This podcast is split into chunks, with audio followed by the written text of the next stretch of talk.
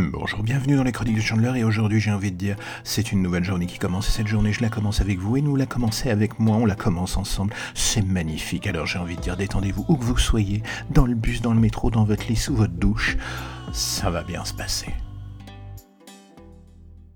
Lorsque le projet a été mis en chantier, il faut bien reconnaître que Wu Assassin savait vraiment tout pour plaire. On se disait que le mélange de fantastique et de castagne pouvait donner naissance à quelque chose de diablement fun. Netflix allongeant l'argent s'attendait à une réalisation attrayante. Et avec Iko Uwais et Marc Dacascos au casting par exemple, j'étais chaud comme la braise, même au-delà de la raison. Et c'est malheureusement là que réside le souci majeur dans cette série. Wu Assassins est au projet Badass, ce que Marseille fut à la série télé de qualité. Une pâle copie, un truc fait en dépit du bon sens où absolument rien ne fonctionne on se croirait revenu à l'époque des Hollywood Nights d'antan. La réalisation est dégueulasse, les effets spéciaux sont dégueulasses. C'est aussi gentiment vulgaire que creux, les personnages sont insupportables. Et le couteau dans la plaie, c'est que Ikuyu est peut-être un excellent combattant, et The Red le prouve encore et toujours, mais c'est un bien piètre acteur quand il s'agit de faire passer quoi que ce soit à l'écran. Le fait qu'il ne joue pas dans sa langue maternelle l'handicape encore plus. Et c'est donc à partir de ce moment précis où l'on se demande dans quel merdier on a fini par s'engager avec la vision de cette série. Il y a des tonnes de projets qui prennent le parti de mélanger des genres a priori incompatibles et s'en sortent plutôt pas mal. Du coup, on a du mal à comprendre ce qui a merdé en coulisses pour que Wu Assassin s'écroule aussi fortement en pleine route.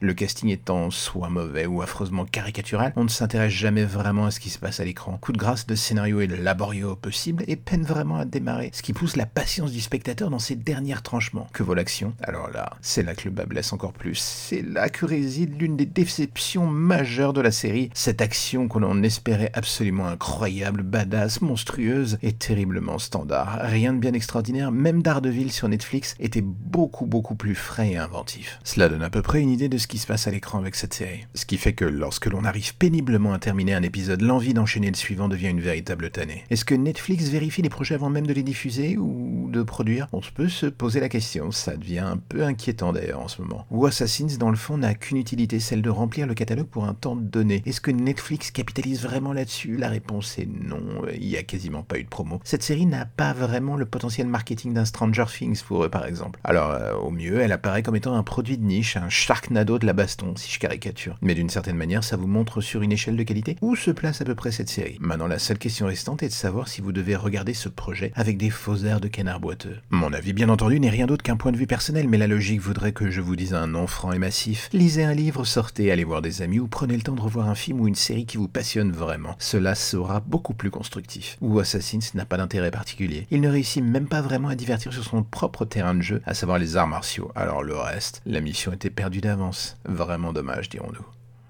Et voilà, c'est la fin de la chronique du jour, mais si vous avez aimé cette chronique et que vous avez envie d'en découvrir d'autres, n'oubliez pas qu'elles sont toutes disponibles sur Deezer, sur Spotify, sur Apple Podcast, sur Osha, et que vous pouvez aussi me suivre sur Twitter ou Instagram avec le nom de Chandler. Et là, vous aurez toutes les informations concernant les chroniques de Chandler. Et n'oubliez pas qu'on se retrouve demain matin, voire après-demain matin, voire encore après après-demain matin.